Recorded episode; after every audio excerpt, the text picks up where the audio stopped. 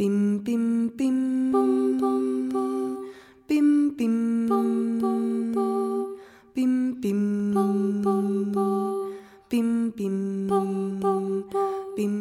Dans un instant, nous vous proposons d'écouter Sabrina Calvo, écrivaine, dessinatrice et scénariste, autrice de Melmoth Furieux aux éditions La Volte, qu'elle venait présenter le 14 janvier 2022 à la librairie Ombre Blanche. Un roman qui fait écho au précédent, Toxoplasma, confirmant le tournant poétique et politique de l'autrice. Bonne écoute.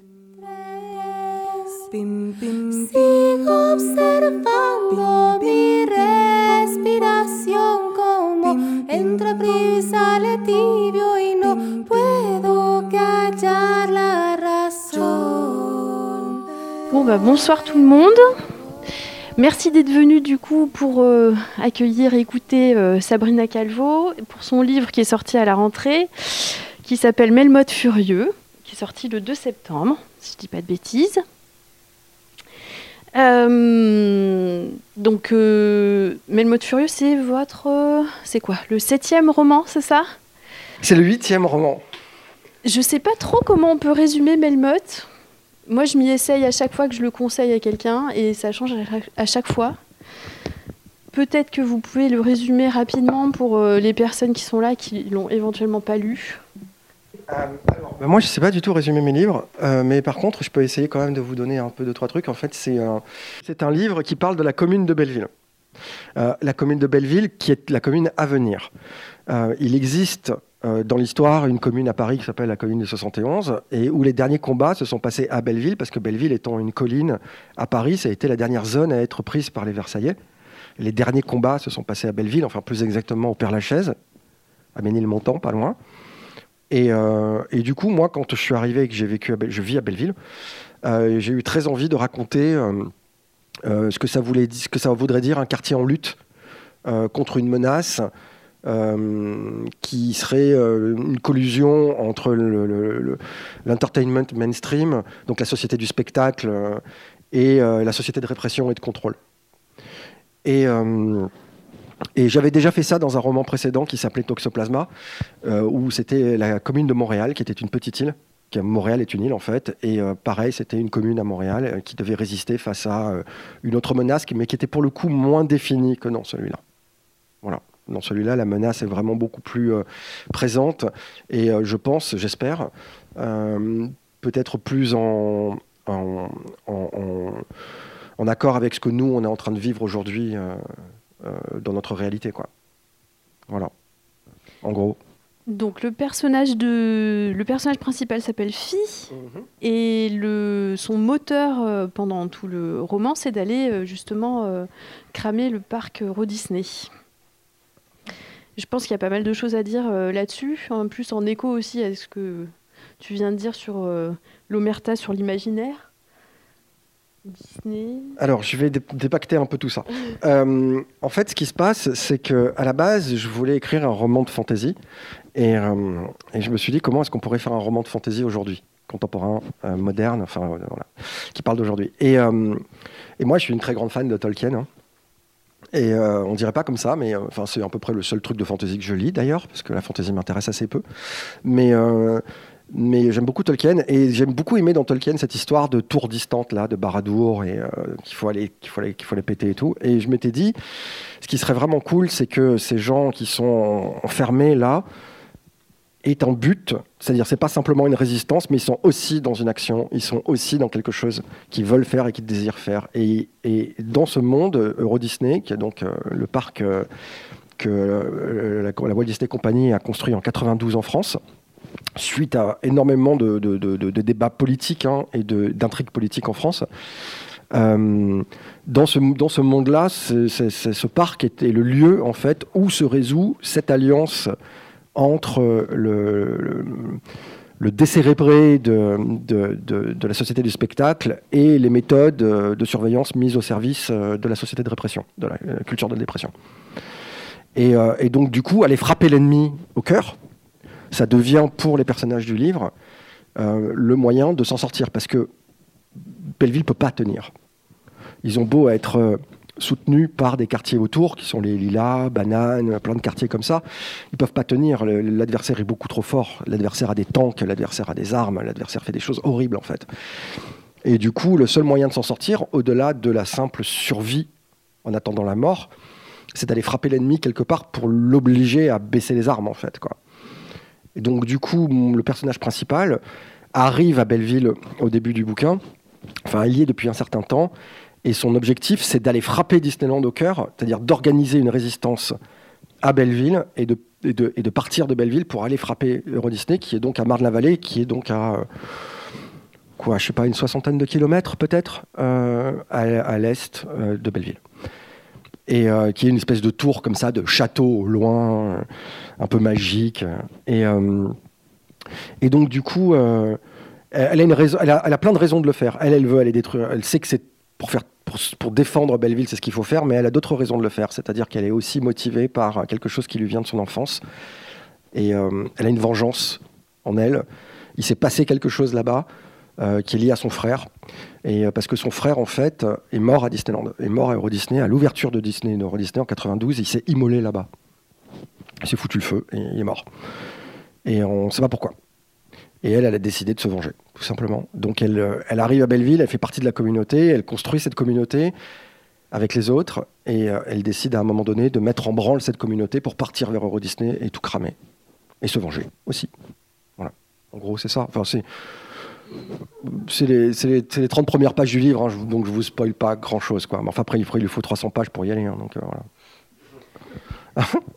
Ce qui est intéressant aussi, c'est d'avoir euh, justement réfléchi sur cette idée de à Disneyland de comment dire ces ateliers un peu euh, secrets, parce que le, donc son frère a fille qui euh, travaillait donc dans le parc Disneyland.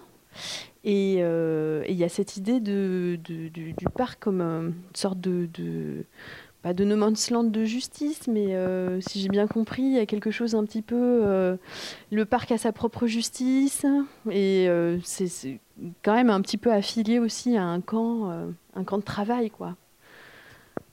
Alors absolument. Il faut savoir que quand la Walt Disney Company a négocié les accords de l'implément- de- de- de l'implémentation du parc à Marne-la-Vallée, il l'a fait suivant des accords politiques et économiques très importants. C'était donc Chirac qui à l'époque était Premier ministre. Euh, Mitterrand détestait la culture Disney. D'ailleurs, il n'avait que du mépris pour ces gens et il a laissé faire Chirac. Et c'est Chirac qui a fait pendant quasiment dix ans euh, les négociations avec l'Amérique pour pouvoir implanter le parc aux États en France.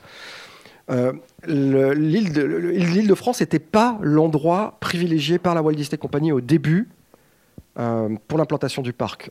Ils avaient considéré notamment l'Espagne et l'Italie et l'Angleterre pour plein de raisons, euh, notamment le climat. Mais c'est parce qu'en France, on s'est vraiment agenouillé économiquement devant eux euh, que la Walt Disney Company a décidé de venir. Ce qui n'a pas été forcément le meilleur choix, en tout cas à moyen terme. Euh, Il faut savoir que les parcs de Disney ont leur propre jurisprudence et ont leur propre autonomie en termes de sécurité. C'est-à-dire que la police n'est pas habilitée à rentrer dans le parc de Disney. Euh, Disney a ses propres services de sécurité, euh, a ses propres cellules de détention pour les, euh, pour les délinquants. Et, euh, c'est une enclave privée, en fait. Donc les keufs, ils ne peuvent pas rentrer. Donc ce qui se passe à Disney reste à Disney, en fait. Et le droit du travail à- en France, l'assaut sur le droit du travail en France euh, a commencé avant l'arrivée du parc Disney, mais l'arrivée du parc Disney a vraiment signifié une nouvelle étape dans le traitement des employés et des traitements notamment des, intérims euh, en France. Et c'est, ben, pendant très longtemps, en fait, on a su qu'il y avait des abus. euh, qu'il avait des abus de, en termes de, ressources humaines, ce qu'on appelle les ressources humaines, j'aime pas ce terme, hein, en termes de, main-d'œuvre, en termes de- d'exigence, par exemple, de tenue, en termes de. Parce qu'il faut préserver le rêve. Sauf que ben, c'est pas le rêve, là. on travaille, tout le monde travaille, ils travaillent comme des chiens là-bas, quoi. Et ils sont payés rien du tout. Et, euh, donc, du coup, euh, pour moi, ça a été euh, suite à un certain nombre de, recherches que j'ai fait, parce que c'est un, sujet que j'aime beaucoup et que je recherche depuis très très longtemps. J'avais envie de me dire, ok, est-ce que la science-fiction peut pas essayer de pousser un tout petit peu le truc un peu plus loin, en fait, et d'essayer de montrer ce, parc comme étant autre chose que, que simplement un parc d'attractions. Quoi. Alors, un truc qui est intéressant, c'est que quand le parc a ouvert en 92, ça a été un échec financier pendant à peu près deux ans, trois ans, mais grave. Et en 94, il y a eu des menaces comme quoi le parc allait fermer, était en banqueroute. Il était en banqueroute en fait. Et, euh, et ça a été une triple alliance entre des banques, un milliardaire saoudien qui s'appelait Walid, Al-Walid, et le gouvernement français, qui ont permis au parc de survivre. Ils ont rebaptisé Euro Disney en Disneyland Paris parce qu'ils se pensaient que les gens, quand ils venaient à Disneyland, s'ils venaient pas, c'est parce que ça s'appelait pas Disneyland, ça s'appelait Euro Disney. Et pour eux, c'était pas cool, quoi. Ils n'avaient pas tort. Et, euh, en 95, ils font euh, Space Mountain, qui était une attraction qu'ils n'avaient pas pu construire au début, et là, le, parc a eu du succès. Mais entre 94 et 95, il y avait des très grosses rumeurs comme quoi le parc allait fermer. Et on a beaucoup rigolé d'ailleurs en imaginant ce parc euh, merveilleux, complètement abandonné, en ruine. Et dans mon univers, le parc a fait faillite. Et il est resté en ruine pendant des années et des années, jusqu'à être repris mystérieusement à un moment donné par une entité qui est à la fois la Walt Disney Company, mais qui est aussi un personnage qu'on appelle Melmoth dans le livre, et dont on ne sait rien, en fait. Et ce parc est devenu une sorte de forteresse euh, pour privilégier. En fait, on n'y va jamais, hein, on ne sait pas ce qui se passe là-bas. Il y a des rumeurs, comme quoi il y a des enfants qui disparaissent, comme quoi il y a des camps de travail, il y a un camp de travail, il y a des camps de travail là-bas. On ne sait pas ce qui se passe en fait là-bas. Et il semblerait que le frère de Fif ait fait partie, euh, effectivement, euh, des, euh, des, travailleurs qui auraient le plus morflé au début de la construction du parc, parce qu'il travaillait sur les costumes en fait, il était couturier. Voilà. Bah, ça me donne deux pistes. Mm. Euh, moi j'avais envie de, poser la question sur euh, le nom Melmoth, parce que du coup j'ai creusé un petit peu, j'ai vu que c'était le titre d'un roman, Melmoth errant, mais que c'était aussi le pseudo que Oscar Wilde avait pris pendant quelques années pendant son exil à Paris. Est-ce qu'il y a des petites choses à dire là-dessus? Ça m'a intrigué en tout cas. Alors il y a plein de choses à dire là-dessus. Euh, moi, je voulais vraiment, moi, j'ai toujours tendance à penser que les bouquins que j'écris sont des bouquins d'horreur gothique en fait, d'horreur gothique. Et euh, c'est-à-dire qu'il y a tout, même s'ils sont absurdes et sont cartoons, il y a toujours une dimension vraiment euh, horrifiante, horrifiée, horripilante, horrifiée horrifique euh, dans mes romans. Euh, et euh, j'aime beaucoup ça. Et aussi une sorte de mélancolie, un petit peu. voilà, c'est, tous mes personnages sont mélancoliques. Je travaille beaucoup cette, cette, cette, idée de la mélancolie. même si, in fine, parfois les choses se passent bien. je réfléchis, mais en fait, pas, en fait les choses se passent pas. En fait, se passent jamais bien. Mais mais il y a donc, pour moi Melmoth, l'homme errant, euh, ce qui est un livre qui est sorti au début du 19e siècle, écrit par un type qui s'appelait Mathurin, qui est un Irlandais, et qui est un bouquin qui est resté qui est connu comme étant euh, genre euh, une des pierres angulaires du début de la littérature gothique, d'horreur gothique en fait, qui a spawné derrière Léo Hurlevent, puis après Bram Stoker et tout, enfin bon, toute l'horreur gothique derrière, qui est un genre que j'affectionne particulièrement. Balzac a fait une suite de Melmoth, et, euh, et euh, que j'ai pas du tout aimé. Et du coup, je voulais faire un troisième épisode. Et, euh, et c'était Melmoth délivré, je crois. Le troisième? Le deuxième? C'était une... J'avoue que j'ai pas noté. J'ai vu passer, mais j'ai pas noté ça. Non, mais c'est pourri. Et, et, et, du coup, je me suis dit, on peut pas rester là-dessus, le troisième épisode. Mais, plus, mais, mais, mais, de manière beaucoup plus subtile. Euh, alors Oscar Wilde, bon, oui, ok, bon, pourquoi pas, mais c'est pas ça. C'est juste qu'en fait, quand j'étais petite, je regardais un dessin animé à la télé qui s'appelait Clémentine. Et dans Clémentine, il y avait un démon de feu euh, qui était en enfer et qui s'appelait Malmotte. Et il me terrifiait ce bonhomme. Je le trouvais absolument, euh, vraiment, il a vraiment marqué mon imagination. C'était une espèce de gigantesque créature de feu qui baignait dans une caverne. Et on lui jetait ses serviteurs. Chaque fois que ses serviteurs se plantaient, il se jetait puis les brûlait. Enfin, c'était vraiment une saloperie, quoi. Et il poursuivait cette meuf hein, qui était Clémentine. Et, euh, et je m'étais vachement identifié à Clémentine quand j'étais petite. Et, euh, et du coup, je me suis dit, bah, tiens, puisque j'ai envie de faire cette créature. Enfin, on sait pas ce que c'est, j'ai pas envie de vous spoiler, mais admettons que ce soit une créature de feu, même si ça ne l'est pas, mais c'est pas grave. ce démon, en fait, au cœur du parc de Disneyland, qui en fait dans les souterrains et qui attend un peu comme bah, euh, comme euh, Satan dans la cité de 10 dans euh, la, comédie, la comédie de Dante, une comédie de Dante, ou comme Morgoth à Tangorodrim dans le Silmarion.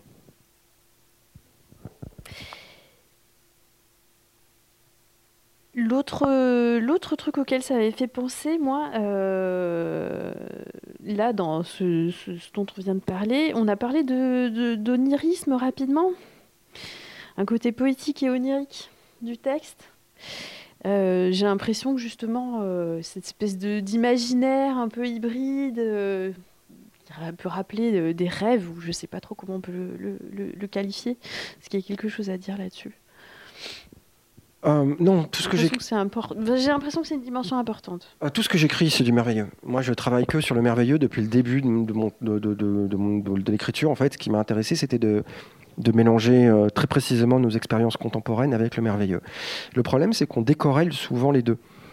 On a une littérature de l'imaginaire, entre guillemets, qui va plonger dans le merveilleux, dans des, mondes merveilleux, euh, ou du passé merveilleux, ou du futur merveilleux. Et par le merveilleux, je veux dire pas le truc, Ah mais le merveilleux, c'est-à-dire l'ambiguïté euh, l'ambiguïté des réalités, c'est-à-dire le, moment où on voit des réalités s'effondrer, on en voit d'autres naître, où on voit des chiasmes entre plusieurs réalités, où on voit euh, le- le- le- les faisceaux des possibles qui soudain s'activent tous ensemble, et le moment où l'absurdité finalement reprend ses droits sur euh, notre, monde de raison. Donc, et, et- et le merveilleux, qu'est-ce que c'est? C'est pas simplement d'écrire ces choses incroyables qui se passent, c'est d'écrire l'impact qu'elles ont sur les êtres humains. Parce que, in fine, nous, nous sommes des humains, nous écrivons pour les humains, et jusqu'à preuve du contraire, c'est des humains qui me lisent. Quoique. Non, mais c'est vrai, des fois j'ai des doutes. Quand je vois mon éditeur, des fois je me dis, bon. Peut-être qu'en fait, dans sa tête, il a un plan secret de me faire lire par des yinches. Et euh, ce serait trop bien, t'imagines un peu et, euh, et du coup, euh, je me suis. Donc, quand je me suis intéressé à cette notion de merveilleux et de comment moi j'avais envie de faire ça, donc qui est forcément onirique, hein, parce que moi je travaille beaucoup avec mes rêves, je suis quelqu'un qui rêve beaucoup, je suis aussi une personne très spirituelle, donc du coup, je, mon travail est spirituel. hein. J'ai- j'ai- moi j'ai toujours mis mon, mon travail au service de la grâce, quoi, et vers, en tout cas vers la grâce. Alors c'est très prétentieux aujourd'hui de dire ça parce qu'on est censé, mais en fait je m'en fous quoi. Je suis prétentieuse et j'emmerde le monde entier. Et du coup, euh, et du coup, je, me, avec comme tout le monde, je me débat en fait avec la grâce, je me débat avec la foi, je me débat avec toutes ces idées. Et du coup, à un moment donné, je me suis dit bon bah moi, je suis aussi une créature extrêmement contemporaine. Euh, je suis très ancré dans mon époque, je suis très ancré dans les dans les dans les, dans les mœurs de mon époque. Euh, et j'ai toujours été très ancré, c'est-à-dire que même jusqu'à la fin de mes jours, je pense que je serai toujours, euh, je serai jamais en décalage, j'ai toujours envie d'être là où ça se passe. Et, et du coup, à un moment donné, j'ai commencé à vraiment opérer un, un, équilibre entre la, le, travail sur le contemporain et sur euh, l'existence contemporaine euh, et, et le somme du contemporain et l'imaginaire et le merveilleux. Et je me suis rendu compte que les deux fonctionnaient extrêmement bien ensemble. Donc en fait, j'essaie de faire des choses qui sont ultra contemporaines, c'est-à-dire je parle d'aujourd'hui à, on va dire, à N plus 10 ans peut-être, maximum, quoi. Enfin, on s'en fout, quoi. Mais par contre, là, je peux injecter un maximum de choses complètement folles. Parce que finalement, les choses folles, je les raconte, je les montre très peu. Ce que je montre, c'est l'effet qu'elles ont sur euh, tous les personnages de mon univers contemporain. Quoi. Et là, on arrive à des choses qui sont vraiment pour moi euh, d'une texture euh, très intéressante et qui me permettent aussi, puisque tous mes bouquins sont autobiographiques, qui me permettent aussi, moi, d'articuler des choses sur une trajectoire créative, on va dire, et personnelle, et, euh, et spirituelle, et, euh, et d'accompagner, de grandir avec mes livres en même temps. Quoi. Le... Je me suis un peu documentée du coup pour préparer la rencontre, tout ça. J'ai écouté des podcasts. Il y a un truc qui m'a. Je crois que c'était dans l'émission de la méthode scientifique. Quelque chose euh, par rapport au fait d'être classé en SF. Une citation que j'ai notée, euh, euh, c'était que la SF c'était la liberté et que tu étais classé en. Enfin, ta littérature était classée en SF car c'était trop dégueu pour aller ailleurs. J'ai beaucoup aimé. Et j'ai trouvé ça intéressant et je pense que ça donne un point de vue aussi un peu sur la SF, sur ce que c'est, sur la littérature de l'imaginaire. assez- Enfin, ça m'a ça, ça- J'ai dit ça interpellé. Oui, dégueu. Cool. C'est c'est les mots exacts. bah Ouais, ouais, ouais. ok. Alors, euh, c'est dégueu au sens où, euh, ouais, c'est dégueu, ça sonne de partout. euh, ça, tout le monde baise avec tout le monde. Y y a- c'est, je- moi, je parle d'un, je suis une personne queer, donc, donc globalement, je parle aussi de ce que je vois autour de moi. Donc, je, viens d'une culture très souterraine et, j'ai envie de porter cette culture-là. J'ai pas envie de faire de, l'art bourgeois, ça m'intéresse pas, quoi. C'est aussi pour ça que je suis à la Volte. C'est parce que très vite, alors, c'est peut-être parce que c'est la seule personne qui veut de moi. Mais on va dire que je me planque, en tant que connasse élitiste, je me planque quand même derrière la Libye, que peut-être je suis beaucoup trop souterraine pour être aimée ailleurs. Mais bon, Euh, toujours est-il que euh, le, moi j'ai besoin de l'expérience, euh, voilà. Et, j'ai l'impression, et je peux me tromper, hein, que que je fais, que je fais un peu, enfin que les gens ils, prennent mon, ils, ils font ça quoi. C'est un peu genre. Mais c'est vrai. Il y a non mais une anecdote très intéressante. Euh, il y a eu euh, France Culture a parlé de mon bouquin il y a pas longtemps dans une espèce d'émission de, littéraire que je connaissais pas qui s'appelle La Grande Table qui visiblement est euh, un peu le truc genre euh, graal de la littérature euh, sur France Inter. Donc j'étais même pas au courant quoi. Et donc j'écoute ce truc et ça m'a fait beaucoup marrer cette interview. Enfin je n'étais pas interviewé mais ça m'a fait ça m'a vraiment fait marrer parce que je suis passé après Modiano donc, euh, dont je n'ai jamais lu une ligne, et, euh, mais qui a l'air très intéressant, demeurant. Et, euh, et du coup, ils ont passé, ils sont passés, je sais pas combien de temps sur Modiano, et moi, il restait un petit quart d'heure, 20 minutes pour parler de mon bouquin, quoi. Et je me suis dit, bon, déjà, pourquoi ils en parlent, quoi. Mais en fait, ils en ont bien parlé, mais c'était, beau de les voir ramer, en fait. Vraiment, c'était, j'avais l'impression d'avoir trois adultes en PLS devant là, qui étaient là et qui faisaient, non mais c'est bien, mais je, en fait, c'est- ouais, c'est bien, mais. Mais. Ouais, bon, alors c'est de la science-fiction. Ouais, non, mais c'est bien quand même, c'est bien écrit, mais. Et alors, du coup, à un moment donné, le mec, je vous jure, c'était, oh, écoutez, enfin, c'est à mourir de rire cette émission, quoi. On a trois adultes qui, essayent de comprendre ce qu'est ce truc, quoi. Alors qu'ils ont aimé, hein, ils ont tous lu, ils ont tous aimé ce bouquin, visiblement, donc ça m'a fait très plaisir, déjà, j'en suis très touché, mais. euh, voilà, et à un moment donné, il y a un mec qui dit euh, Ouais, mais moi j'ai détesté les dialogues. Il a détesté les dialogues. Ah ouais, donc la, meuf lui dit ah bah non, moi je trouvais ça au contraire, je trouvais ça très bien, ça donnait un contrepoint, machin, etc. Alors, même, même ce qu'elle disait, elle disait oui, c'est bien parce que c'est- pas très sérieux. Ils ont toujours besoin que la science-fiction soit pas trop sérieuse, vous voyez. Et le mec me dit ouais, mais non, ça ressemble à des, euh, à des dialogues d'un sketch des inconnus des années 80, quoi. Et là où j'ai mesuré le problème, c'est que pour moi, c'est un putain de compliment, quoi. Genre hardcore, quoi. Pour eux, c'était, c'était genre, c'était genre. Pour moi, c'est genre, ouais, yes, trop bien, glucose, quoi. Et, euh, et du coup, et du coup, c'est là où je me suis dit, bon bah, je suis bien en SF. Mais pour, pour être plus sérieuse, je pense que moi, j'ai besoin de, je, je, je, je pense pas que la liberté se fasse sans contrainte, en fait. Voilà. Le, gros problème de la, question fondamentale euh, philosophique de la liberté, c'est qu'on a tendance à penser la liberté dans un vide, quoi. Comme si la liberté, comme si l'être humain était censé se. Ah. Non, là, on parle de la mort, quoi. On parle pas du corps, on parle pas des exigences du corps, on parle pas des exigences de la société, on parle pas de, de- des exigences de, tout ce qui nous fait, nous, humains, et nous, société, quoi. Donc on se débat toujours dans ces contraintes, et c'est dans ces contraintes-là qu'on articule le concept de liberté, toujours, quoi. Et même si c'est une direction vers, c'est-à-dire qu'on va toujours vers plus d'émancipation, on peut pas totalement envisager que les êtres humains soient émancipés d'eux-mêmes, quoi, et de la société. Il y aura toujours des, des- relations, il y aura toujours le collectif à faire, à construire en temps réel, quoi. Et donc, du coup, euh, hum, à un moment donné, moi, je me suis dit, si je suis en littérature juste, je vais avoir l'impression de pas être. Et j'ai pensé ça très tôt. hein, je vais avoir l'impression de pas être contraint. euh, il me faut une règle en fait. Il me faut une vraie règle. Il me faut un truc parce que si j'ai pas moi un axe, tchac, tchac, euh, très simple, extrêmement clair pour articuler. Parce que ça, c'est complètement fou en fait comme livre. hein.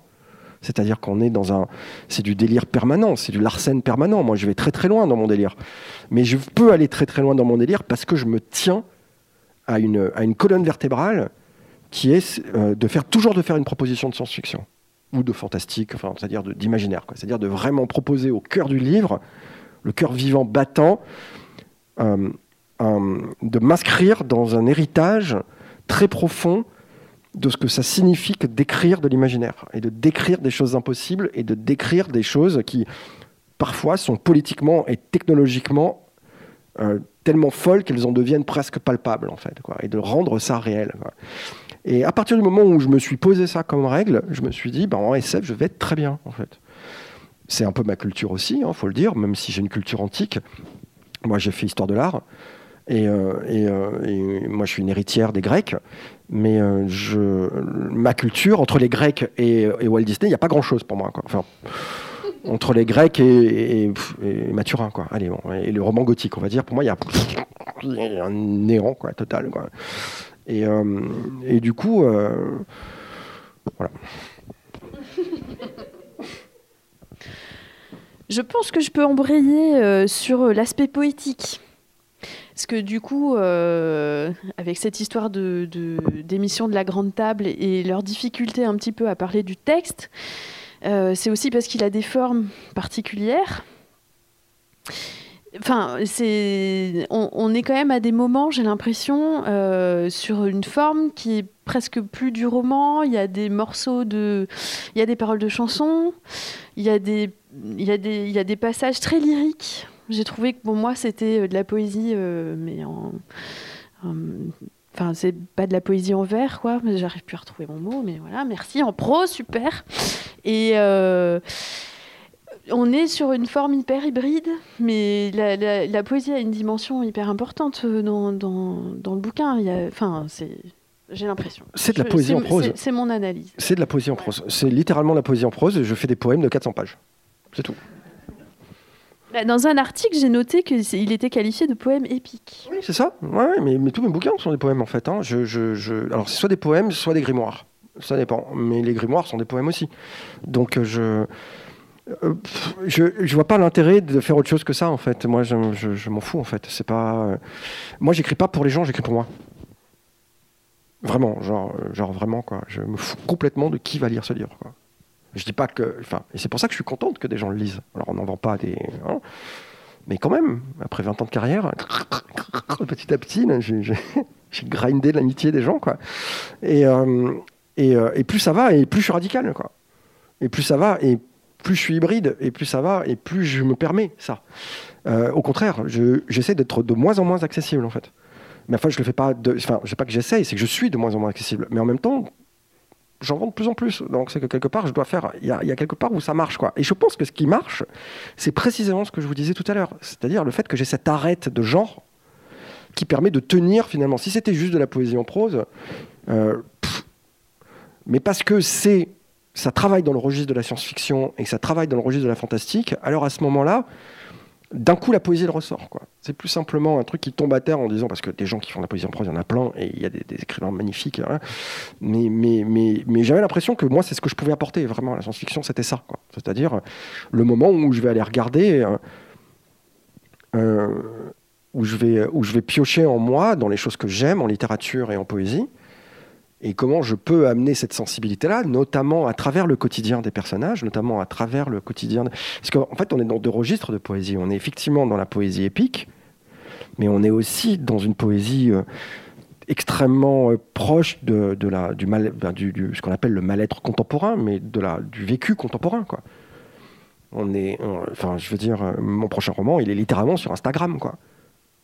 Donc euh, je, cherche aussi à articuler ces, choses-là, en fait. C'est euh, ce moment où notre être, qui se dit dans l'époque contemporaine et qui se dit avec les mots du contemporain, va tenter de trouver des dégagements de, grâce et, euh, donc ça fonctionne ensemble. Donc c'est mais pour moi, c'est un même objet. Je me pose pas la question de savoir est-ce que c'est de la poésie ou quoi. Moi, j'écris ce que j'ai envie d'écrire, en fait. Quoi. Et, euh, et si c'est pas compréhensible, tant pis. Et, euh, euh, souvent, malheureusement, je crois que c'est ça que l'expérience, c'est qu'il y a quelques années, quand j'écrivais ces romans, je pouvais me faire des pâtés de, de textes un peu relous. Dans mes... Et là, maintenant, je pense que je vais plutôt vers une épure. Je vais plutôt vers va essayer de trouver les bons mots. Mais tout le monde le dit, hein, dans, toutes les critiques que vous allez lire de ce bouquin, il va y avoir. Euh, c'est vrai que euh, l'écriture est très spéciale, il faut rentrer dedans, euh, ça s'adresse pas à tout le monde. Alors ça, c'est spécialité pour moi, quoi. C'est comme si tout le monde s'adressait à tout le monde, quoi. Mais ça, c'est pour ma pomme, quoi. Et, et du coup, ben, je, voilà, je, je, je suis oui, c'est vrai que j'ai cette exigence-là, quoi, et qui est une exigence que je, que je, que je travaille de plus en plus. Mon but, c'est pas de changer ça, au contraire, c'est de le rendre encore plus, encore plus, encore plus opaque, en fait. Quoi. Et plus ce sera opaque, et plus ce sera là où je veux que ce soit, en fait. Et plus ce sera lisible, mine de rien. Il y a une histoire de rythme aussi de, dans, dans, dans le Oui. récit. Ça, c'est du slam, enfin, c'est c'est très oral. Moi, je, euh, d'ailleurs, quand j'ai corrigé ce texte, je l'ai lu à mon éditeur, ici-bas.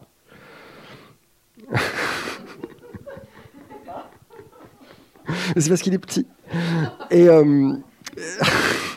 il aime bien que je me foute de, sa gueule. hein. Et euh, ouais, ouais, grave. Et, euh, du coup, euh, j'ai lu tout le livre à voix haute. Hein on a beaucoup fumé, mais, j'ai lu tout le livre à voix haute. Et pour la première fois de ma vie, je me suis rendu compte qu'en fait, mes textes étaient destinés à être lus à l'oral. Mais genre vraiment, quoi. Et, euh, et j'avais pas compris ça. Euh, moi, je savais pas en fait.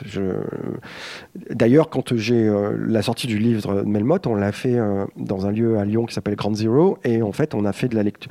J'ai fait des lectures de poésie qui sont pas des lectures de Melmoth directement, mais qui est lié à des textes de couture que j'ai publiés en ligne.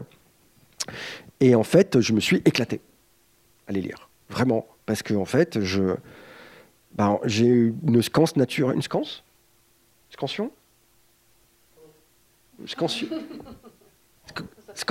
une scanse naturelle en fait. Et, euh, en fait, quand je travaille mes, mots, je vais au plus près de ma scanse en fait, de plus en plus. Et c'est quand je m'en détourne que c'est pas bon en fait. Alors, bien sûr que des fois, il faut rajouter des trucs de transition, genre elle ouvrit la porte, quoi. Bon, faire de la poésie sur elle ouvrit la porte, moi je veux bien, hein, je veux dire, mais c'est pas, pas ça. Des fois, il faut juste mettre un petit. C'est comme les virgules, c'est pareil. J'ai tendance à pas mettre de virgule. Et derrière, mon éditeur en rajoute. Et moi, j'en supprime et il les rajoute ailleurs. Je te vois.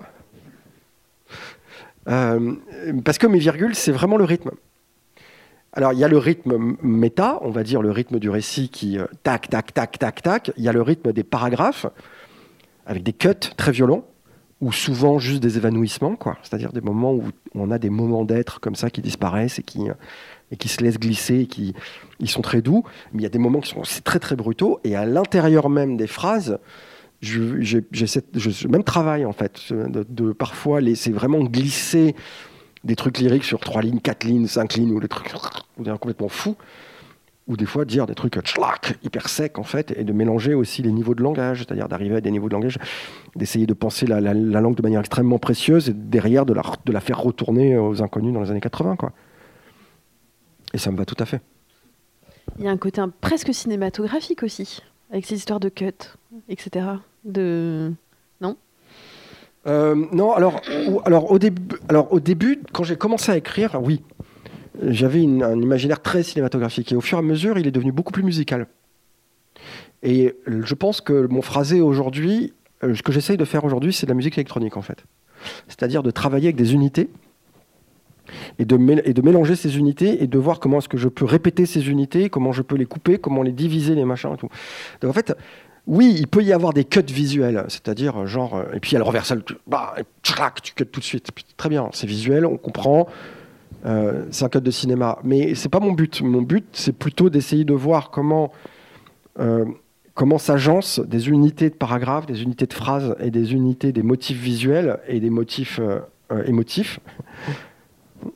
Et, euh, euh, et du coup, et de mélanger tout ça et de voir comment est-ce que je les agence les uns avec les autres. Tout ça, c'est très organique en fait, hein, puisque je ne prends très peu de notes et je n'ai pas de plan de mes livres.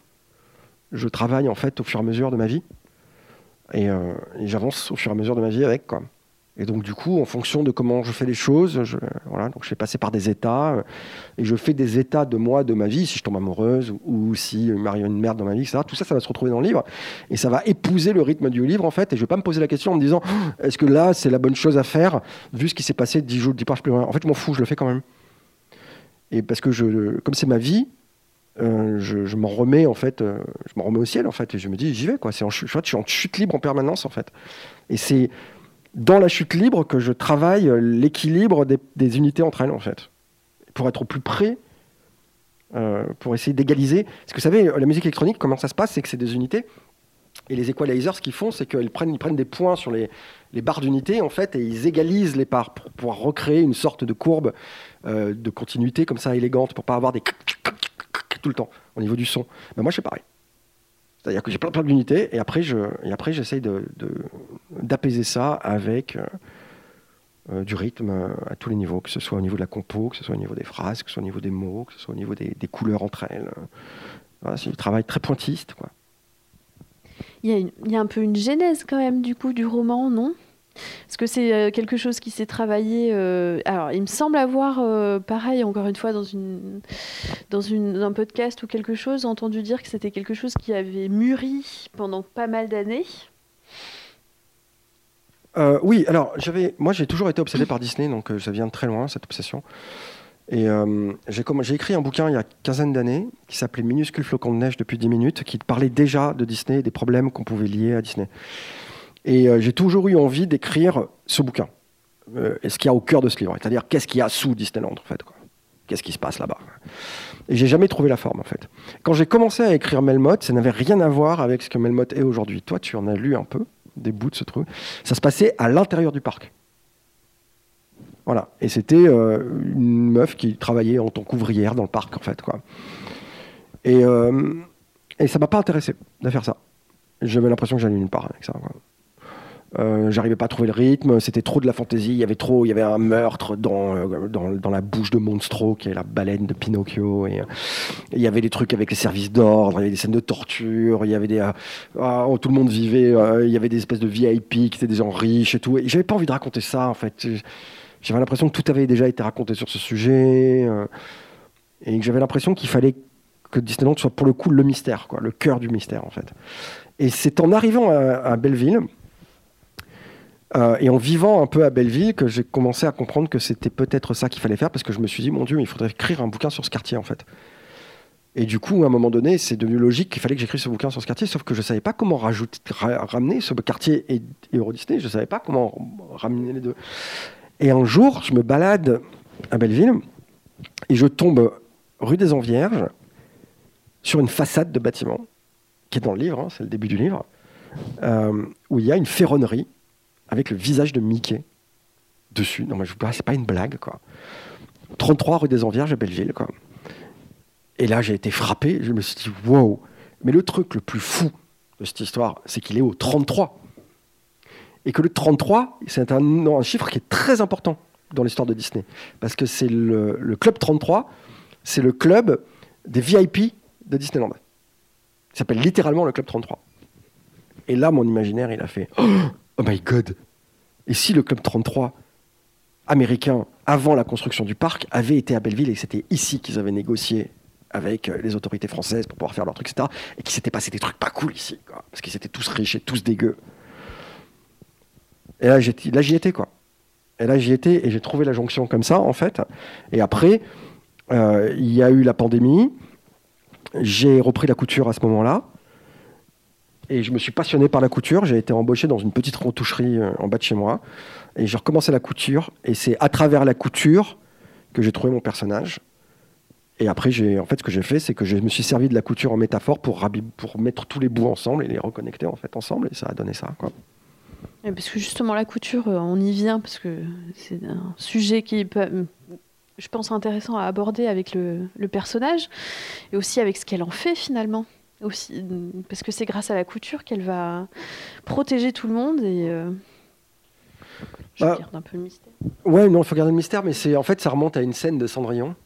Euh, dans Cendrillon, vous savez, il y a deux robes qui sont créées. La première robe, c'est la robe de servante de Cendrillon qui est créée par des petites souris.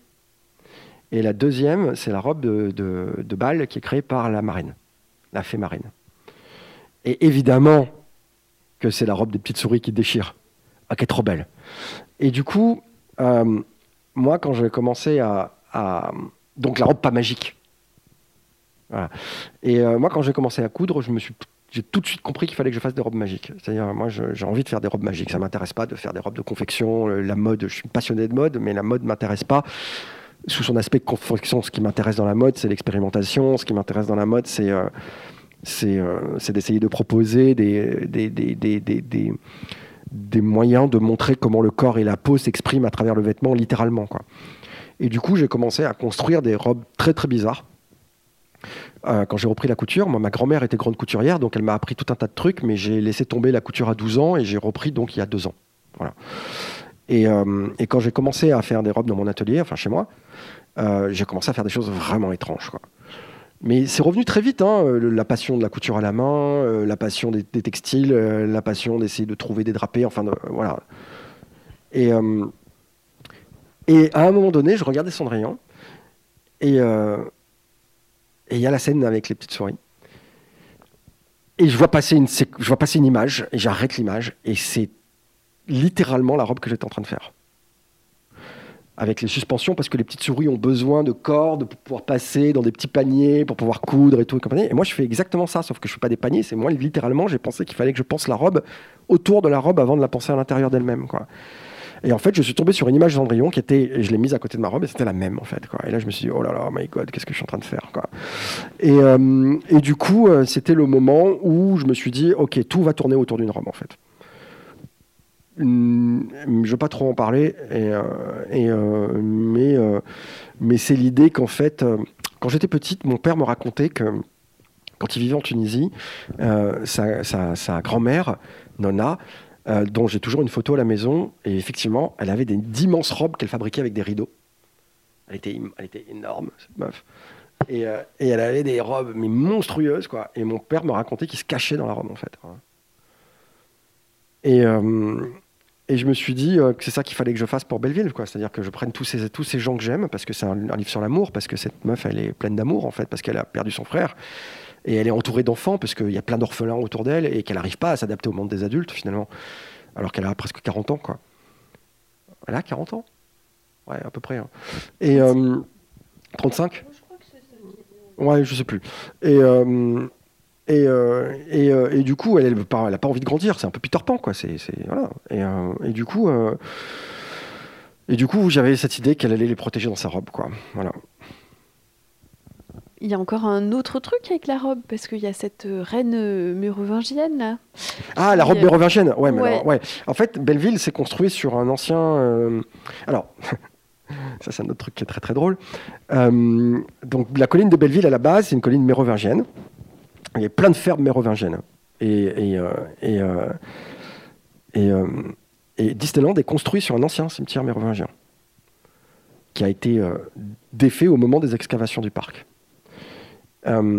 Et du coup, j'ai retrouvé la trace d'une robe qui aurait appartenu à une reine euh, et qui aurait été reproduite par la suite euh, chez euh, les meufs qui auraient bien aimé être reines mais qui ne l'étaient pas. Et, et, et j'ai excavé donc les, les- les- les- les particularités de cette robe hein, qui est décrite là. On peut, la, on peut la décrire d'ailleurs, c'est marrant. On peut faire ça. J'ai pas T'as noté la page? Non, j'ai pas noté la page. Ouais, je pense que je vais la retrouver. chercher aussi. Et c'est une- c'est littéralement une description d'archéologue hein, que j'ai pris. De soie côtelée, violet, indigo, maintenue à la taille par une large ceinture de cuir décorée de plaques boucles. Par-dessus la robe, une longue tunique de soie brun-rouge doublée d'une toile de lin ouverte sur le devant, de grandes manches à bandes de satin rouge garnies d'un galon brodé d'or. Elle était fixée par des fibules rondes et une grande aiguille d'or, ainsi que par une ceinture entourant la taille et croisée dans le dos, puis revenant se nouer au bas du ventre. Un long voile de satin rouge couvrait la tête et descendait jusqu'à la taille, fixée sur la tunique par deux épingles d'or.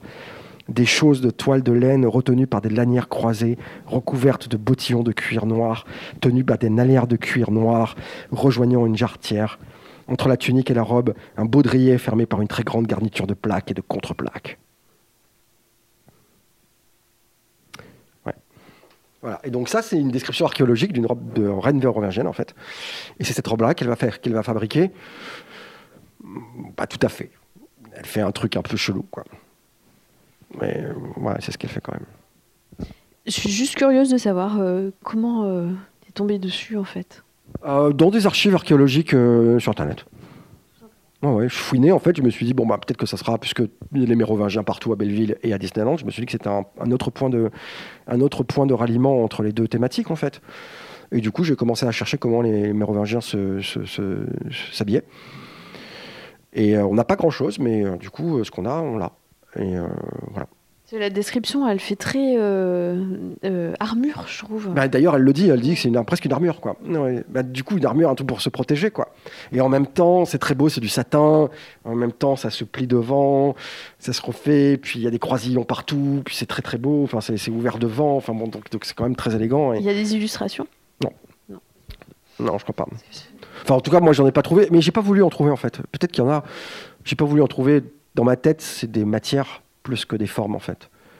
Parce que pour moi, l'imaginaire, c'est la matière, c'est pas la forme. Euh, très peu. Euh, je suis vraiment quelqu'un euh, qui travaille sur l'imaginaire matériel. Mes rêves, je, m'en fous de savoir ce qu'il y a dans mes rêves. L'important, c'est en quoi j'ai rêvé. Est-ce que c'était, est-ce que, quelles sont les, quelles sont les matières en fait qui ont construit l'univers de rêve autour de moi, en fait. Et ça, c'est ça qui m'intéresse. On a parlé de l'aspect archéologique et puis euh, les vestiges un petit peu qu'il y a à Belleville, mais euh, il me semble aussi euh, qu'il y a des vestiges un peu de la commune. On en revient à la commune du coup. Je me permets d'en revenir à la commune. Alors, il y a des vestiges de la commune. Alors, on n'a pas grand-chose hein, qui nous reste de la commune. Il nous reste des impacts de balles sur certains murs. Il nous reste bah, quasiment rien. Mais il nous reste des traces, des photos. Et dans le livre, ce qui reste comme trace, euh, dont je me suis servi activement, c'est deux choses. C'est euh, le destin d'une communarde qui s'appelait euh, Papavoine, qui était une couturière et une infirmière et qui a été accusée parce qu'elle avait un mari qui était très communard, etc. Elle a été accusée de, tous les maux, alors que voilà, et elle a fini au bagne. C'était horrible, quoi. Et Victor Hugo, qui à cette époque-là n'a pas pris sa défense à elle, mais elle a pris, il a pris la défense de son enfant. Et c'est pour ça qu'elle n'a pas été exécutée, c'est pour ça qu'elle a été envoyée au bagne, et elle est morte là-bas. euh, elle n'est pas morte au bagne, elle est revenue en France, et puis euh, elle a été internée, je crois, et elle est morte dans l'indigence.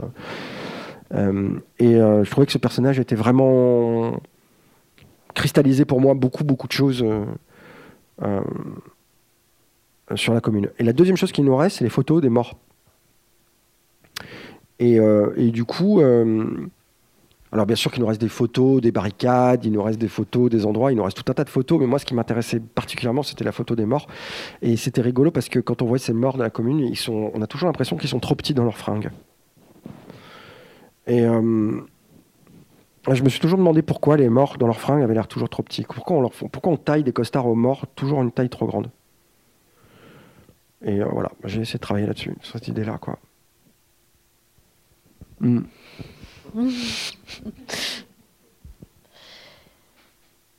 Il y a aussi euh, un côté. euh, bon, alors je sais pas si c'est euh, moi qui fais des liens, mais un, côté un peu. Une, sorte d'errance. Alors dans Belleville, moi j'ai fait une, espèce de petite euh, rapprochement aussi avec le titre du coup, Melmoth errant. Et peut-être un côté un peu plus politique, de psychogéographie. Il y a peut-être des choses à dire là-dessus? Euh, oui, oui, bien sûr, absolument. Alors, euh, en gros, l'errance, c'est pas une. La, psychogéographie, c'est ce que je. euh, alors, je vais quand même donner une définition de la psychogéographie, quand même, parce que c'est pas simple pour tout le monde, je sais pas. En gros, c'est l'idée que on fait pas des cartes littérales du territoire, on fait des cartes émotionnelles du territoire. Genre, par exemple, si je devais faire une carte de cette pièce, je mettrais cette estrade-là et cette zone de l'estrade. Là, je mettrais un cafouche et je mettrais un énorme, un énorme puits de, lumière ici, par exemple. Et puis, euh, si je me déplace pour rencontrer certaines personnes, en fonction des personnes que je vais rencontrer, là, je vais mettre un trou noir, il y a mon éditeur.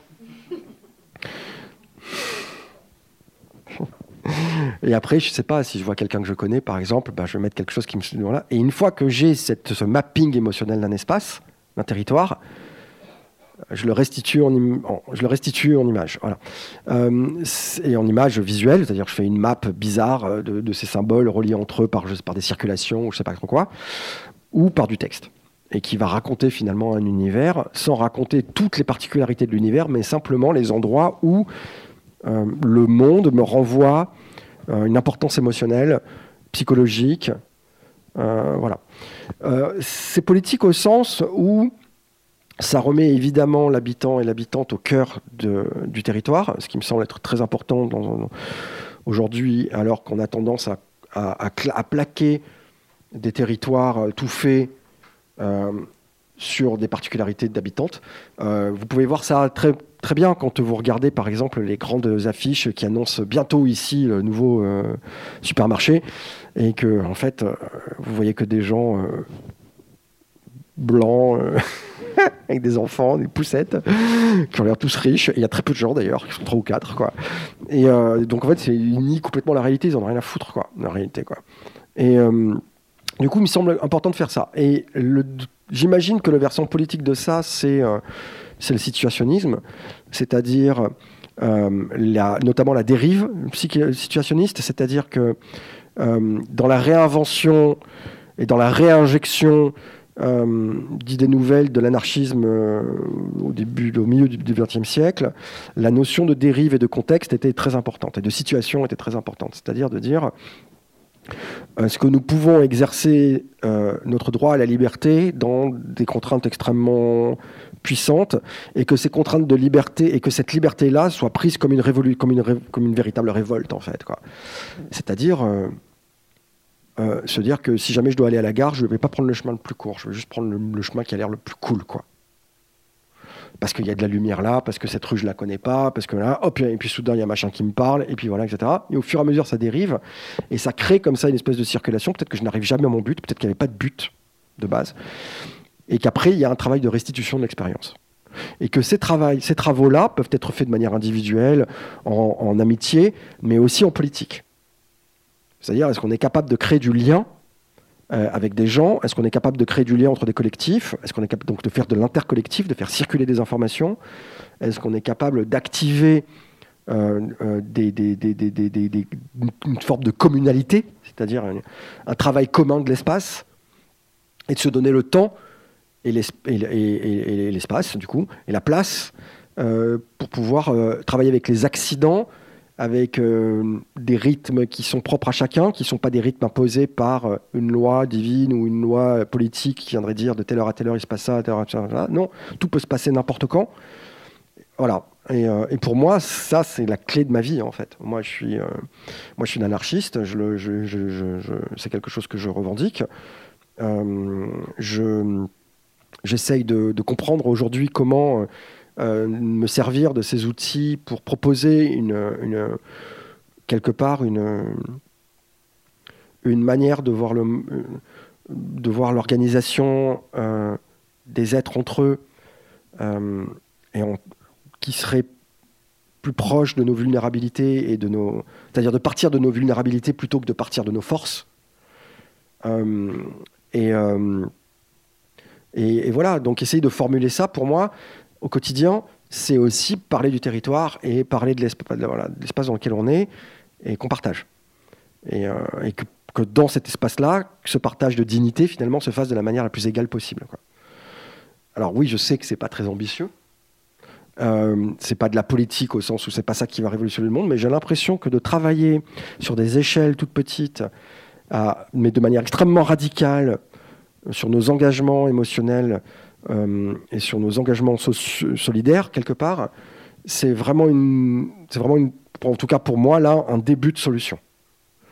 Et euh, alors, est-ce que c'est que de la résistance? Est-ce que si on n'a pas, comme dans le bouquin, un objectif plus loin que simplement notre survie dans la beauté euh, ou pas hein, Je ne sais pas. J'en sais rien. En tout cas, j'essaie de le faire. Et donc, du coup, je me sers de mes livres de manière un peu militante dans ce sens-là, au sens où euh, j'essaie de mettre au service la fiction.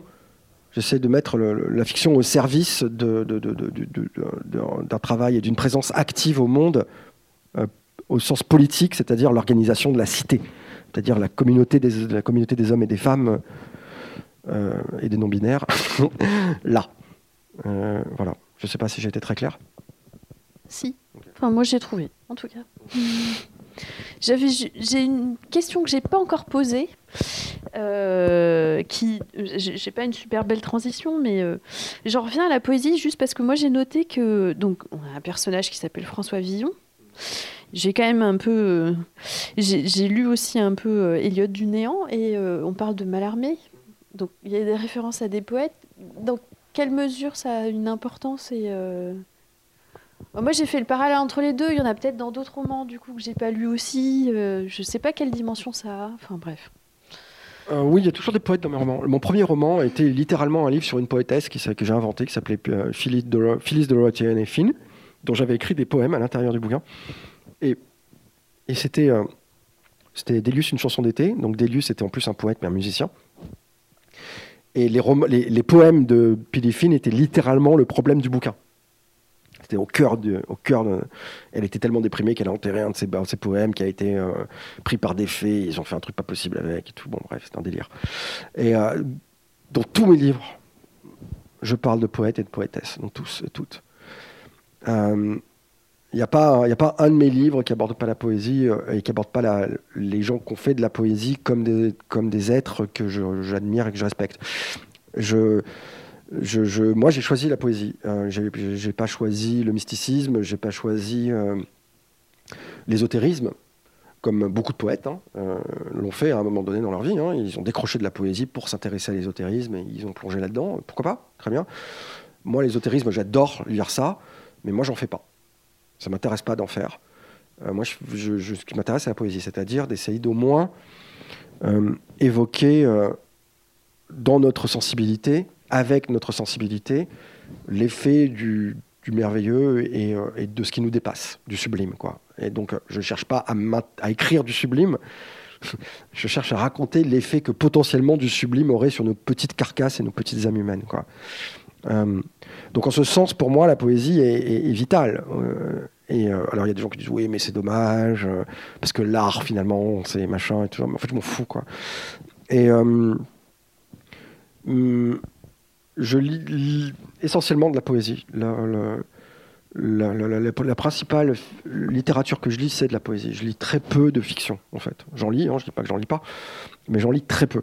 Et la fiction que je lis, c'est souvent de la fiction très, très, très, très poétique, c'est-à-dire vraiment où, y a où la, force de l'écriture dépasse l'histoire. Enfin, c'est pas, je m'en fous de l'histoire, en fait. Là, je, je lis récemment un bouquin d'une meuf, meuf qui s'appelle euh, Salomé Quinte, qui a écrit un bouquin qui s'appelle Grande Couronne.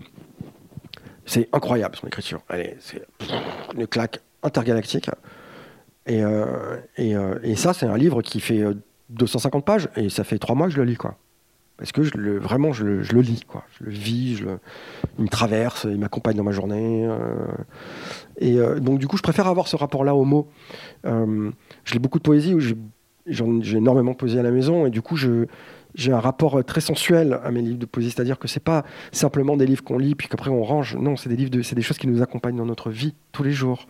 Euh, je lis aussi très peu de philosophie. Euh, bien sûr que je suis intéressé par la philosophie, bien sûr qu'il il y a plein d'idées philosophiques que je vais lire, je vais m'y intéresser.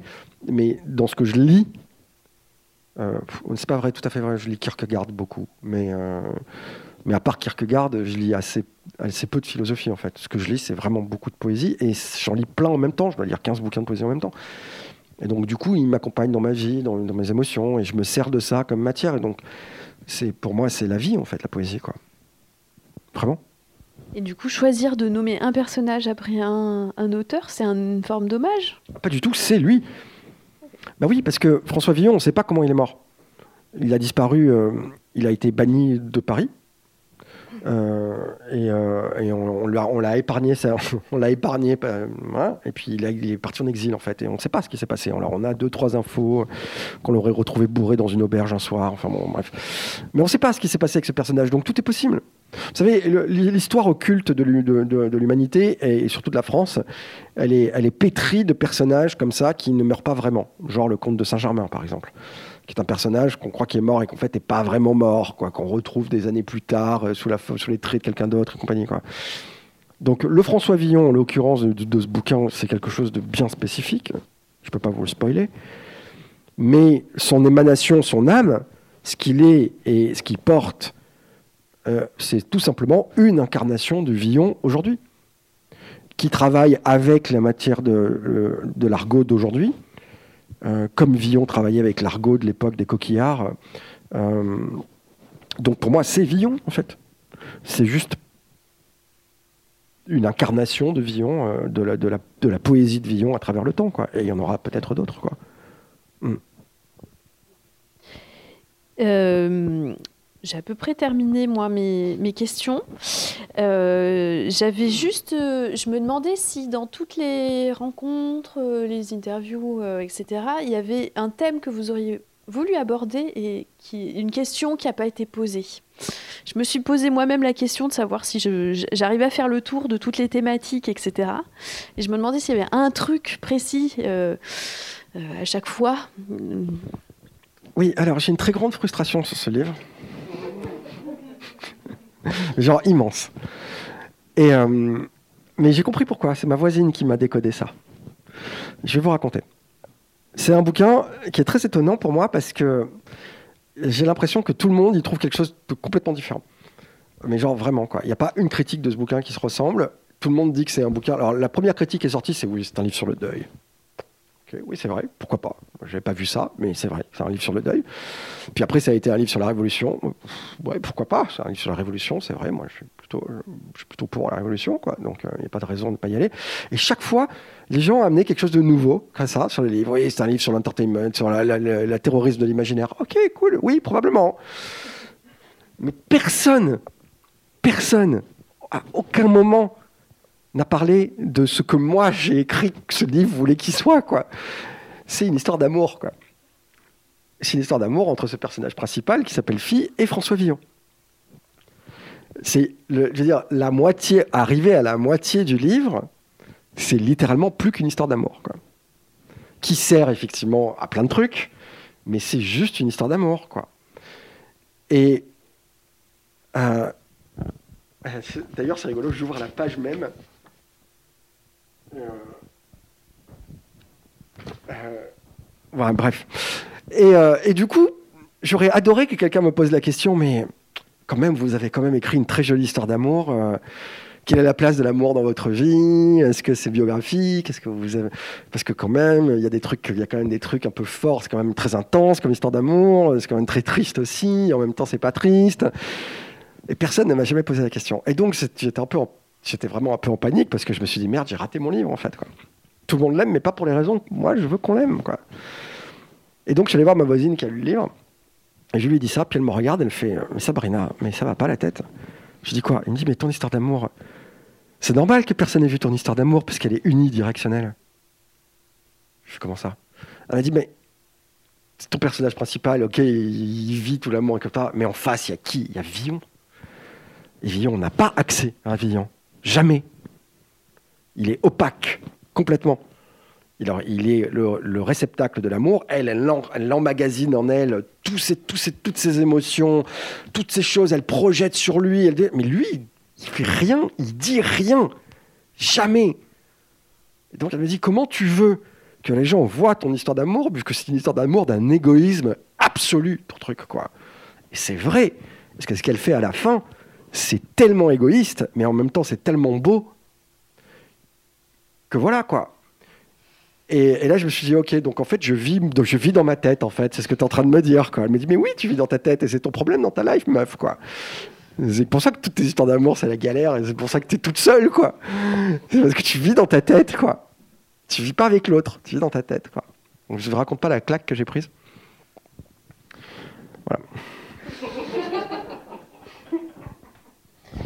Et en plus, c'est le mot de la fin parce qu'il va falloir qu'on arrête là. Mais est-ce qu'on a un peu le temps pour euh, s'il y a des gens qui veulent poser des questions?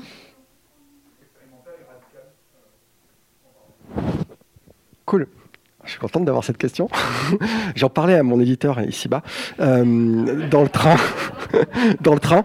Euh, c'est de plus en plus court et de plus en plus expérimental ce que je vais faire en forme courte. Et je vais aller vraiment par là. De plus en plus. Euh, tout en faisant de la SF, hein, tout, le temps, tout le proposant toujours ces choses-là. hein. Euh, mais euh, mes, alors, mes dernières nouvelles, je les. J'en ai écrit une sur une meuf qui tombe amoureuse d'un flocon de neige et qui se transforme en tas poudreuse. Alors ça, celle-là pour moi, c'était vraiment le moment où je me suis dit c'est ça que je veux faire. Il y a celle dans Bifrost qui est parue il n'y a pas longtemps, que- qui est probablement un des textes que j'aime le plus, que j'ai écrit, qui plein de gens ont dit on n'a rien compris. C'était génial. Mais j'étais contente en même temps de faire ça dans un truc de SF. Quoi. C'est vraiment exactement ce que je voulais balancer. Alors parce que les gens qui comprenaient me disaient mais, c'est super, c'est très intéressant. C'est là pour le coup, il y a vraiment quelque chose de nouveau. Euh, mais il y a plein de gens qui sont restés sur le carreau, qui n'ont rien compris, ils ne savaient pas où ils étaient, qui parlent, machin et tout. C'est très drôle. Mais euh, là, ce que j'expérimente en ce moment, parce que dans ma tête, je suis en train de construire mon prochain roman, mais que ça va me prendre des plombes pour l'écrire, parce que voilà. Euh, parce que écrire ce bouquin, ça a été l'horreur, hein, il faut bien le dire. Et euh, donc, euh, du coup, ce que je vais faire, c'est que probablement que mon prochain roman sera encore plus, peut-être encore plus épuré que celui-là, pour arriver vraiment à un petit objet, voilà. Et entre temps, je vais, je, pense que ce que je vais faire, est ce que j'ai déjà commencé à faire sur mon, blog, enfin, j'ai pas un blog, mais je tiens en fait un, fil de poésie sur, mon site, quoi. Euh, qui est juste une page où je mets de la poésie tous les jours, en fait, enfin, quand j'ai envie. Et, euh, et, du coup, euh, je vais probablement travailler, faire ça, en, faire un petit bouquin avec ça et d'essayer de travailler des, toutes petites formes. Et, et, là, j'ai commencé, j'ai écrit des nouvelles, on commence à me demander des nouvelles. Et avant, je me prenais la tête sur les nouvelles, c'était horrible. Je mettais des mois à les écrire parce qu'il fallait que parce qu'il avait de il fallait que je structure. Et en fait, là, maintenant, je structure plus rien. Je fais juste une espèce de, j'ai eu une idée, je l'écris, ça prend 10, 12 000 signes je vais à fond dedans parce que je, vais au plus près de l'économie de mon texte et je dis et je m'embarrasse plus du tout de savoir si oui ou non c'est acceptable ce que je fais quoi. C'est genre je le fais quoi. Et du coup je suis hyper détendu par rapport à ça quoi. Et visiblement c'est je crois que c'est pas des mauvais textes. Je sais pas si c'est des bons textes. En tout cas je sais que c'est pas des mauvais textes. Voilà. Donc euh, je on va dire que on va dire que j'en suis là pour l'instant quoi. Mais de là à dire que c'est de la poésie ou quoi que ce soit j'en sais rien quoi. Je j'ai toujours cette exigence de raconter, pas de raconter une histoire, mais en tout cas de raconter quelque chose un peu. Ce que mon modèle là-dedans, c'est vraiment Virginia Woolf. Et quand elle raconte les moments d'être, les nouvelles de Virginia Woolf de moments d'être qui durent trois, pages, hein, même pas, hein, de trois pages. Euh, genre euh, collège de jeunes filles vu de l'extérieur, ou euh, pas le par l'orangerie, comment c'est The Orchard, en anglais c'est The Orchard, Under the Orchard, verger, ou voilà, ou des petites nouvelles comme ça, euh, ou La fascination de l'étang, ou Une soirée. Voilà, les textes de Virginia Woolf, très très courts, très percutants. Une soirée, c'est formidable. Voilà, une soirée, c'est vraiment le texte que j'adore et que j'aimerais être capable de faire. Et donc, du coup, je vais essayer d'utiliser ça. Et tous ces textes racontent quelque chose. Hein. C'est pas simplement de la poésie, euh, mais par contre, ça raconte des moments d'être, c'est-à-dire que ça raconte depuis l'intérieur des personnages des réactions à des choses extérieures qu'on ne voit pas forcément et qu'on devine à l'aune des émotions qui se peignent là, quoi. Et, j'aime énormément Virginia Woolf pour ça, et je pense que c'est probablement pour ça que c'est mon écrivaine préférée, c'est qu'elle a toujours eu cette exigence de la narration. Toujours. Elle ne s'est jamais permise de faire comme Joyce ou euh, des tas de gens euh, très très des tas d'hommes de, de, de se dire oh, rien à foutre on va juste faire ça et puis voilà non non non non elle a toujours une exigence de raconter quelque chose de très posé dans, dans un temps précis très compréhensible euh, de manière très minimaliste aussi, c'est-à-dire qu'elle ne va pas passer de 2000 pages. Mrs. Dalloway, euh, c'est 200 pages, quoi. Euh, vers le phare, qui est pour moi son œuvre, son, son grand œuvre, c'est pareil, c'est 300 pages, même pas. Et elle accomplit dans ce texte que ce que Joyce n'a jamais pu faire. Enfin, il l'a fait dans une nouvelle, c'est Les Morts, dans Les gens de Dublin, qui est quand même, quand même assez remarquable. Euh, mais voilà, c'est pour moi mon modèle, il est vraiment là.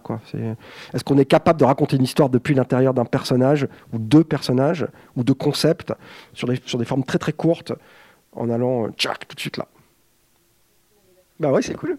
Merci beaucoup d'être venu.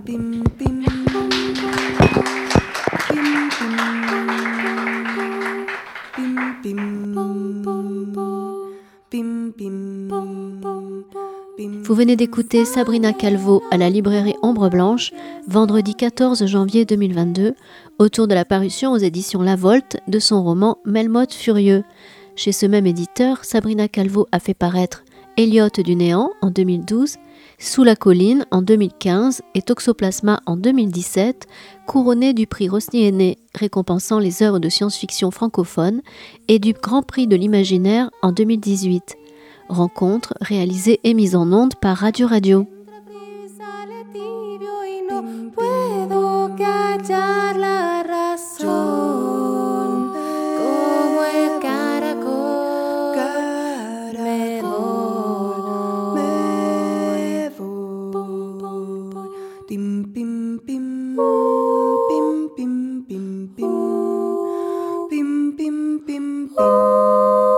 Bim, bim, bim, bim.